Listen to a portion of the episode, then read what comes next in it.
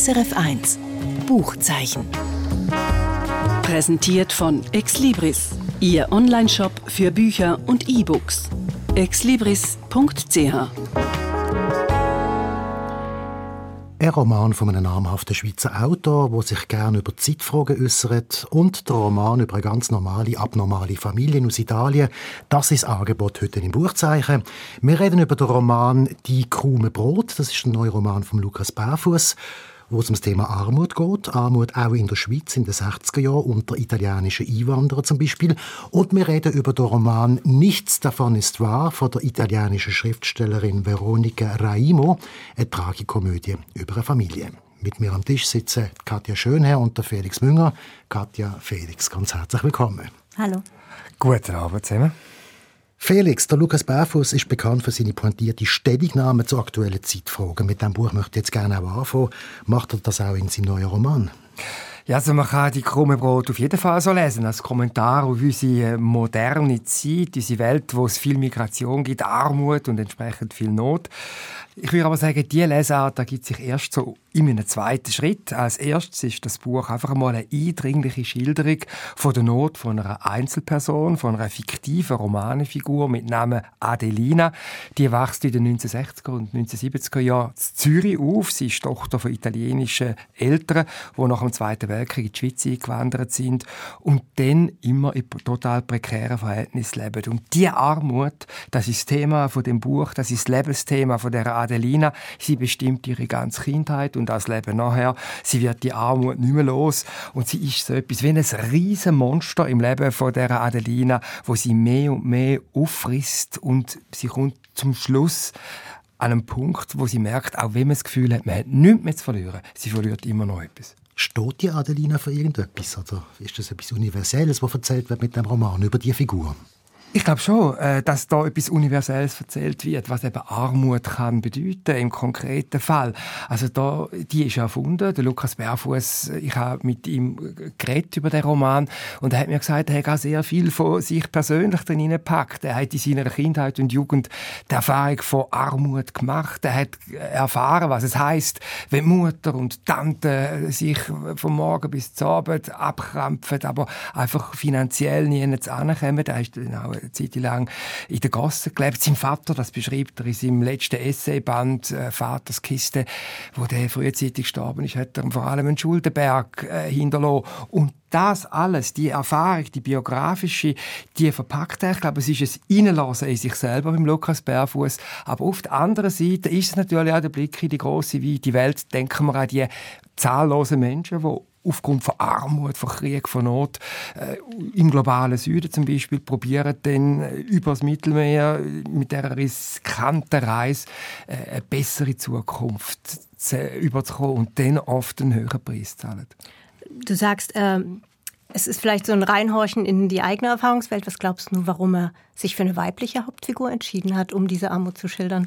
Da kann ich nur spekulieren. Ich könnte mir vorstellen, als Autor kann es sinnvoll und praktisch sein, ein anderes Geschlecht zu wählen, um auch ein bisschen Distanz zu schaffen. Also, der Lukas Berfuss hat mir gesagt, er gibt die Geschichte eigentlich schon sein ganzes Leben, also sein bewusstes Leben, vielleicht ab seinen Teenagerjahren, hat er äh, mit sich umeinander Und es sei ihm wahnsinnig nahe, ginge ihm die Geschichte von der Adelina. Und ich könnte mir vorstellen, es ist der Versuch, Versuch, schriftstellerisch, die Geschichte ein bisschen vor sich wegzutun, um überhaupt darüber zu schreiben. Mhm.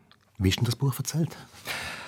Es ist in einer unglaublichen Eleganz geschrieben, das Buch. Es ist in einer Plastizität geschrieben, wo mich umgehauen hat. Also ich kann sagen, das Buch ist ein Wurf, meiner Meinung nach. Das ist ein, ein Buch, wo ich noch selten äh, so reingenommen worden bin davon. Also vielleicht, wenn ich darf, geschwind einen Ausschnitt vorlesen von der sprachlichen Gewalt, wo der Lukas Berfuß da zeigt. Und übrigens, er zeigt sich auch als hervorragender Dramatiker natürlich. Er hat ja einen Haufen Theater geschrieben und er versteht das schon, die Schrauben immer ein bisschen enger Zu drüllen, wo die Adeline aufgrund von der Armut reingeht. Und da gibt es zum Beispiel so eine Szene, Lebenspanik, Verzweiflung, die ist großes Kino. Ich zitiere: Adelina verbringt einen Tag in der Hölle. Sie rennt durch die halbe Stadt und was eine Erholungspause hätte werden sollen, wird zu einem Albtraum. Sieben Teufel sind hinter ihr her. Sie flieht, solange es geht, sucht einen Ausweg aus diesem Sturm der Angst, der in ihrem Magen wütet. Ihr Geist sucht verzweifelt einen Ausweg aus dieser Panik und heftet seine Aufmerksamkeit an die seltsamsten, nebensächlichsten Dinge. Eine verlauste Taube, eine Zeitung, die über die Straße weht, eine Kühlerfigur und so weiter. Mhm. Man muss also offenbar wissen, man hat es mit einem sehr tristen Text zu tun, oder? Ja, also trist. Es ist, ein, äh, es ist sicher kein fröhlicher Text, nein. Also es ist sehr ein ernst. hoffnungsvollen Momente. Ja, schon. Also die Adelina ist ja auch nicht nur ein Opfer. Und es ist so, so ähm, die Frage, die der Roman durchzieht, was ist denn eigentlich genau der Grund? Dass es der Figur so schlecht mhm. geht. Und ich glaube, es ist mehr eine Erkundung von dieser Frage. Es ist nicht so, dass der Lukas Bärfuß einfach beispielsweise im kapitalistischen System die Schuld gibt. Also das wird thematisiert. Was ist die Verantwortung äh, davon, dass auch unser Wirtschaftssystem von Menschen äh, lebt, wo am Fließband äh, völlig billige Arbeit verrichtet. Es, ist, es zeigt aber zum Beispiel auch, was es bedeutet, wenn man sich einen Zahn ausbricht und dann die Rechnung nicht kann zahlen kann. Mhm. Was bedeutet, wenn man als alleinerziehende Mutter plötzlich da steht und der Mann ist ein Hallo drin und haut ab. Das ist schon ernst. Aber es gibt gibt auch Momente, wo es wieder ins andere kippt, also wo die Adelina wieder tritt fast, wo sie sich einmal völlig unvernünftig mit dem Geld, wo sie von einem Kleinkredit hat, geht nach einem äh, das Morgenessen üppig leisten in einem Vergnügungspark und nachher sich an den Kopf langt, was habe ich tun? Mhm. Oh je, oder, einmal was geleistet. Ja, ne? genau. Oder, oder sie lernt dann auch, sie ist, äh, habe ich gerne erwähnt, sie ist Analphabetin, also sie lernt nicht lesen und schreiben, wo sie in der Schweiz durch neun Jahre Schulzeit geht. Fragt man sich auch, wie ist das überhaupt überhaupt möglich? Ich meine, es gibt sehr viele mhm. Leute, die heute von Illettrismus betroffen sind. Und die Lehrer, Lehrerinnen haben einfach weggeschaut. Wahrscheinlich auch, ja, das ist ein Migrantenkind, geht eh mal in die Fabrik. Das ist jetzt eine Unterstellung von mir, es ist eine Interpretation, aber das, das äh, packt einem schon. Und dann lernt sie dann auf das Mal durch glückliche Fügung, lernt sie nachher lesen und schreiben und das eröffnet ihr dann auch einen anderen Blick auf sich selber und das ist schon hoffnungsvoll. Es gibt die Moment schon. Also es geht auch irgendwann an, wo es vielleicht ein bisschen heller wird am Horizont. Weil immerhin ist ja die 60er Jahre Zeit ja auch einmal vorbei und irgendwann wird es vielleicht einmal, sind sie assimiliert oder es wird besser oder irgendetwas kann passieren. Also es ist in den 60er und vor allem äh, auch noch in den 70er Jahren weiter erzählt äh, die Lukas Berfuss die Geschichte nicht, wenn ich es richtig im Kopf habe. Und nein, ich muss noch enttäuschen, es gibt kein Happy End. Also, ich hatte schon auch darauf gehofft, aber ähm, nein, es, es, er hat am Schluss etwas parat, das ich aber nicht verrate, wo ich auch nicht auf die Idee gekommen dass man es denen noch so trüllen kann. Äh, einfach nicht den Schluss zuerst lesen. Es ist, äh, nein, es endet nicht positiv, es tut mir leid. Aber das hat nichts damit zu tun, dass, äh, noch, äh, im Gegenteil, dass der Roman nachher nachhält, in einer Art und Weise, wie es mir also selber äh, selten passiert ist.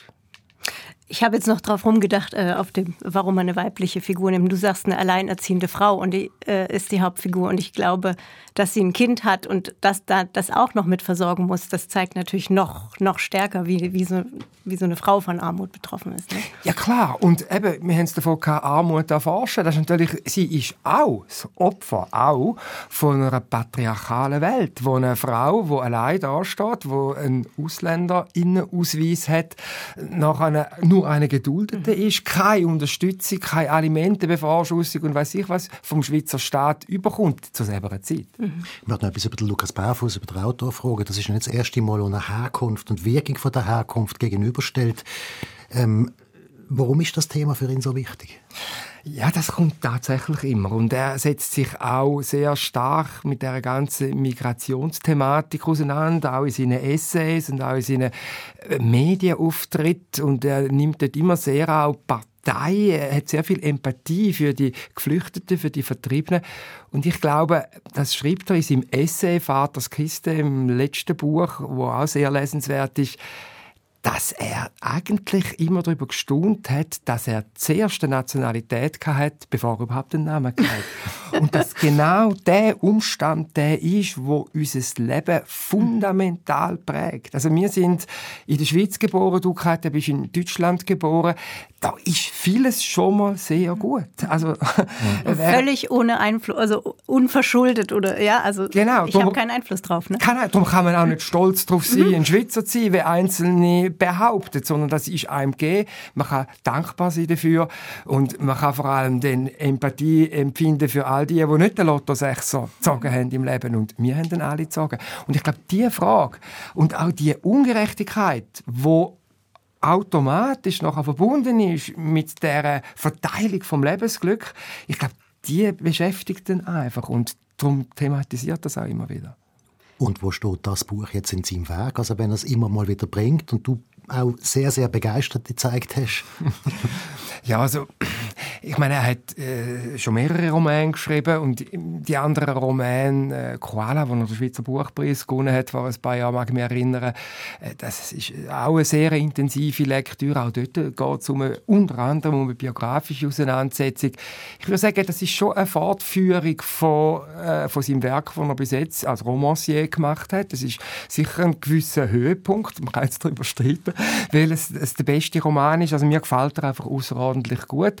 Und ich glaube, in der Art, wie es gemacht ist, mit der Dramatik, dass da über die über 200 Seiten der Spannungsbogen nie abbricht, sieht man eben ihn auch als äh, Romancier mit dem Theaterhintergrund, wo mhm. es wahnsinnig gut schafft, die Spannungsbögen äh, zu, äh, zu konstruieren und dann auch durchzuheben.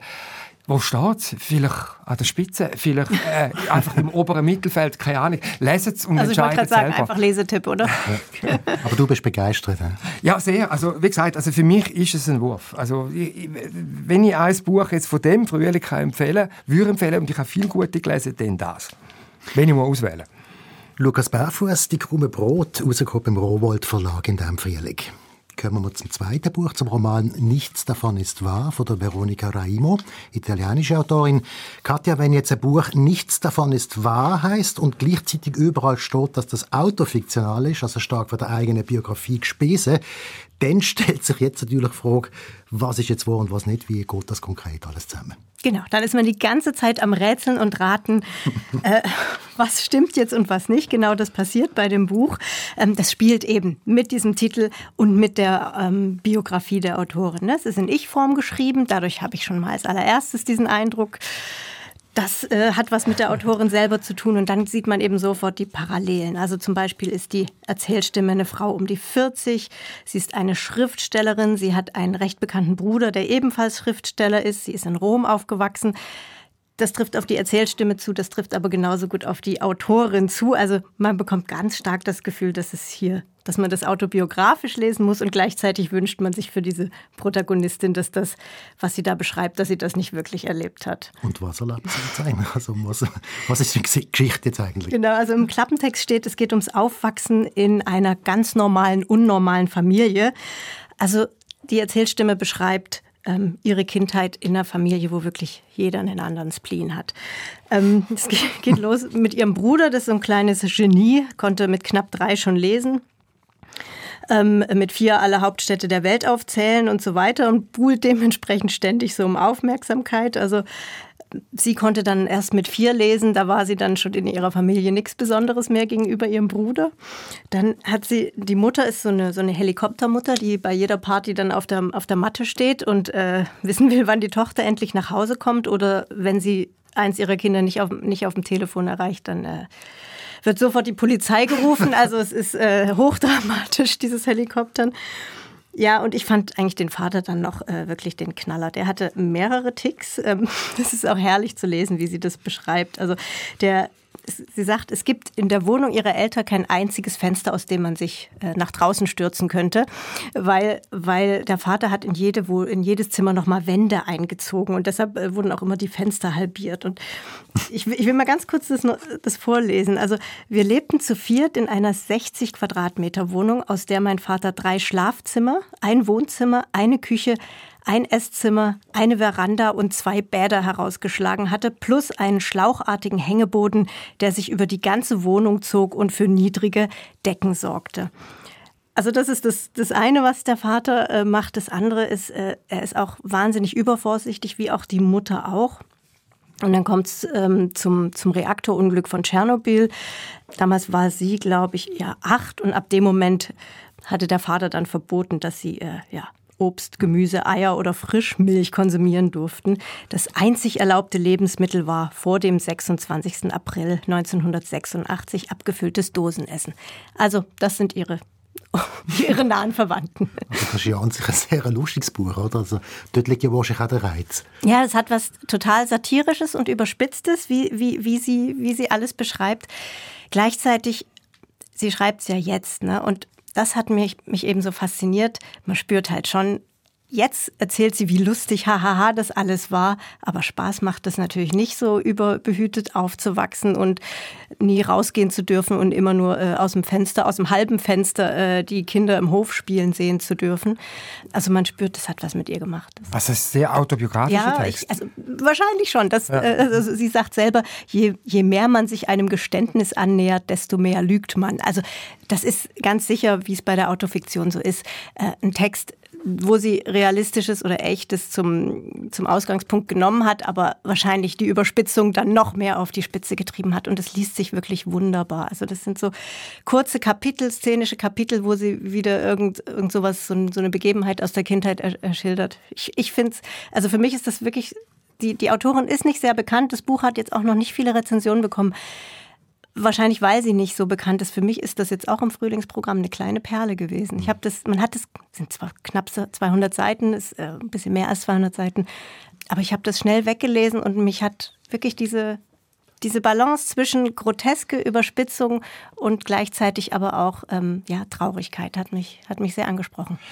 Und so das Klaustrophobie in dieser Wohnung, also ich weiß nicht, warum der noch so eine niedere Deckung da reingezogen hat, das musst du vielleicht noch geschwind erklären. Einerseits also das Räumliche und andererseits die äh, Überbehütung äh, von diesen Eltern.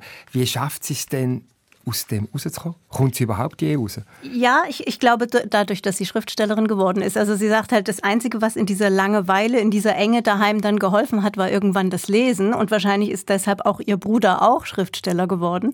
Also das Lesen und irgendwann auch das Schreiben. Und, und sie geht dann auch nach Berlin und, und, und geht weg und schafft für sich so einen mentalen Ausbruch. Aber man merkt eben schon, so richtig weg aus dieser Familie ist sie eben doch nicht, weil sie hat ja weiter Kontakt zu ihrer Mutter, ist weiter ständig mit diesen Ängsten ihrer Mutter konfrontiert, mit den ja, äh, abwertenden Kommentaren ihrer Mutter auch auf alles hin.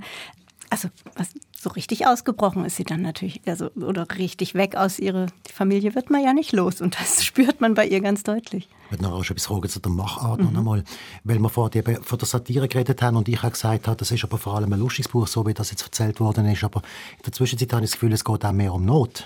Also die, die Person, die jetzt erwachsen ist, hat ja auch sich etwas abarbeiten davor, oder? Ja, oder so einen ironischen Blick auf alles, äh, auf, auf alles äh, gewinnen. Das, das war, glaube ich, also man merkt schon, dass sie jetzt, um damit umzugehen, alles so ins Lächerliche zieht. Ja. Ähm, und irgendwie nichts mehr so richtig an sich ranlässt. Also sie ironisiert so alles. Es gab noch eine, da geht es dann gar nicht mehr um ihre Familie, sondern später, als sie dann als Studentin, glaube ich, in Berlin ist, hat sie so äh, ganz äh, hübschen äh, Liebhaber und äh, hat, wohnt dann noch in so einer teilsanierten Wohnung mit Kohleofen und beobachtet dann, wie also dieser Typ da äh, Kohle nach, äh, nachfüllt im, im, im Kohleofen. Und das macht er regelmäßig immer mit bloßem Oberkörper. Und dann sieht sie so diesen, diese diesen muskulösen Oberkörper flackern äh, mit dem Schatten und sie musste einfach wahnsinnig loslachen, weil es so kitschig und klischeehaft aussieht, wie er da vor, diese, vor diesem Kohleofen steht mit seinen Muskeln. Und er kann das überhaupt nicht verstehen, was daran jetzt witzig sein soll, wenn er, wenn er da diese männliche Tätigkeit ausführt. Äh, ausführt. Und, und sie hat so auf alles so einen ironischen Blick, aber ich habe so das Gefühl, sie stößt da auch ihr Umfeld immer so ab, weil das niemand so richtig nach, nachvollziehen kann, dass sie alles nur so, so auf diese ironische Art und Weise betrachtet. Also wir haben es ja vorher beim Lukas Berfuss davon gehört, dass es eher auf der ernsten Seite ist. Nimmt sie denn irgendetwas ernst? Nee, ich glaube gar nicht mehr. Nee, die oder äh, also sie hat auch von nichts Angst. Also ich finde sie auch gnadenlos in dem, wie sie über alles schreibt. Also ich glaube, für ihre Familie ist das Buch jetzt auch nicht der größte Spaß, aber da, sie, da hat mich so ein bisschen, hat's mich ein bisschen an Rachel Cusk erinnert. Die ist ja auch so eine Autorin, die gnadenlos über ihr eigenes Leben und auch über Bekannte und ihre Familie schreibt, ohne Rücksicht auf Verluste oder wie denen das dann danach geht, was man über die geschrieben hat. Die ist da gnadenlos. Weißt du, ob es noch etwas anderes von ihr gibt? es gibt noch viel von ihr. Es, sie ist einfach noch nicht in, also sie schreibt auch Drehbücher und so. Ähm, sie ist einfach, das ist jetzt der erste Roman, der ins Deutsche überhaupt okay. übersetzt worden ist. Also in Italien ist sie schon bekannt? Ja, ja, in Italien ist sie, ist sie wirklich bekannt, ja. ja. Das hat auch Preise gewonnen.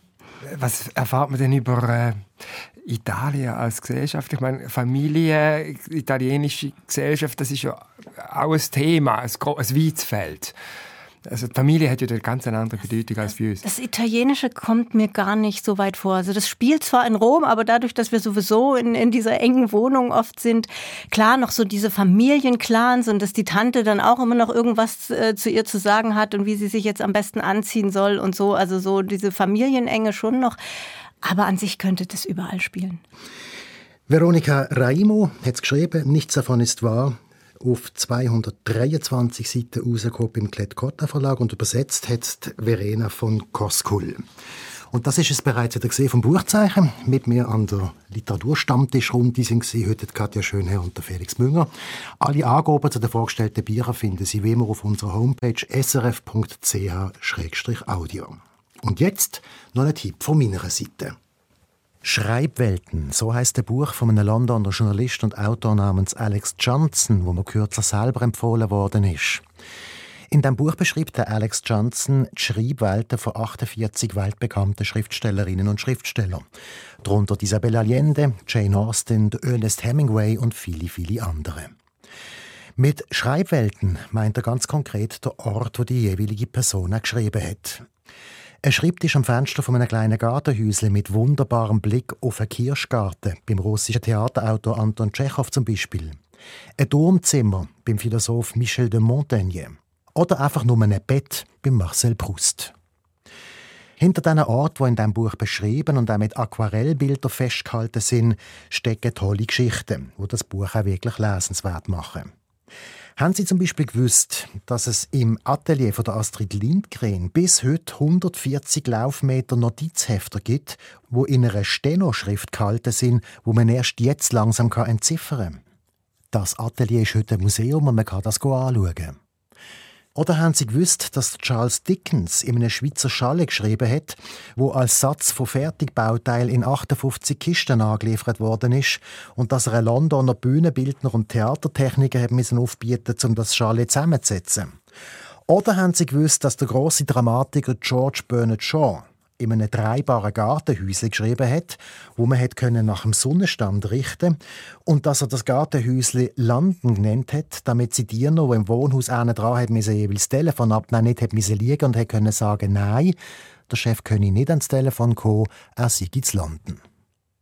Das alles habe ich nicht gewusst und steht in dem Buch. Das Einzige, was ich aber schon gewusst habe, ist, dass Virginia Woolf, die große Vorreiterin von weiblicher Literatur, in einem bekannten Text schon 1929 ein eigenes Zimmer für kreative Frauen gefordert hat, wo damals in bürgerlichen Kreisen überhaupt nicht angesagt war. Ein Zimmer mit vier Wänden und einer Tür, wo man zumachen kann. Das sei, wie gesagt, unablässig für Kreativität. Unterdessen hat sich die Idee ja durchgesetzt und sich auch sehr lang gehalten. Bis kürzlich das Grossraumbüro erfunden worden ist. Aber das ist eine andere Geschichte. Alex Johnson, Schreibwelten mit Illustrationen von James Orses, rausgekommen bei WBG Theis. Und das ist es jetzt endgültig vom Buchzeichen. Mein Name ist Michael Luisier. SRF 1 Buchzeichen. Präsentiert von Exlibris, Ihr Onlineshop für Bücher und E-Books. Exlibris.ch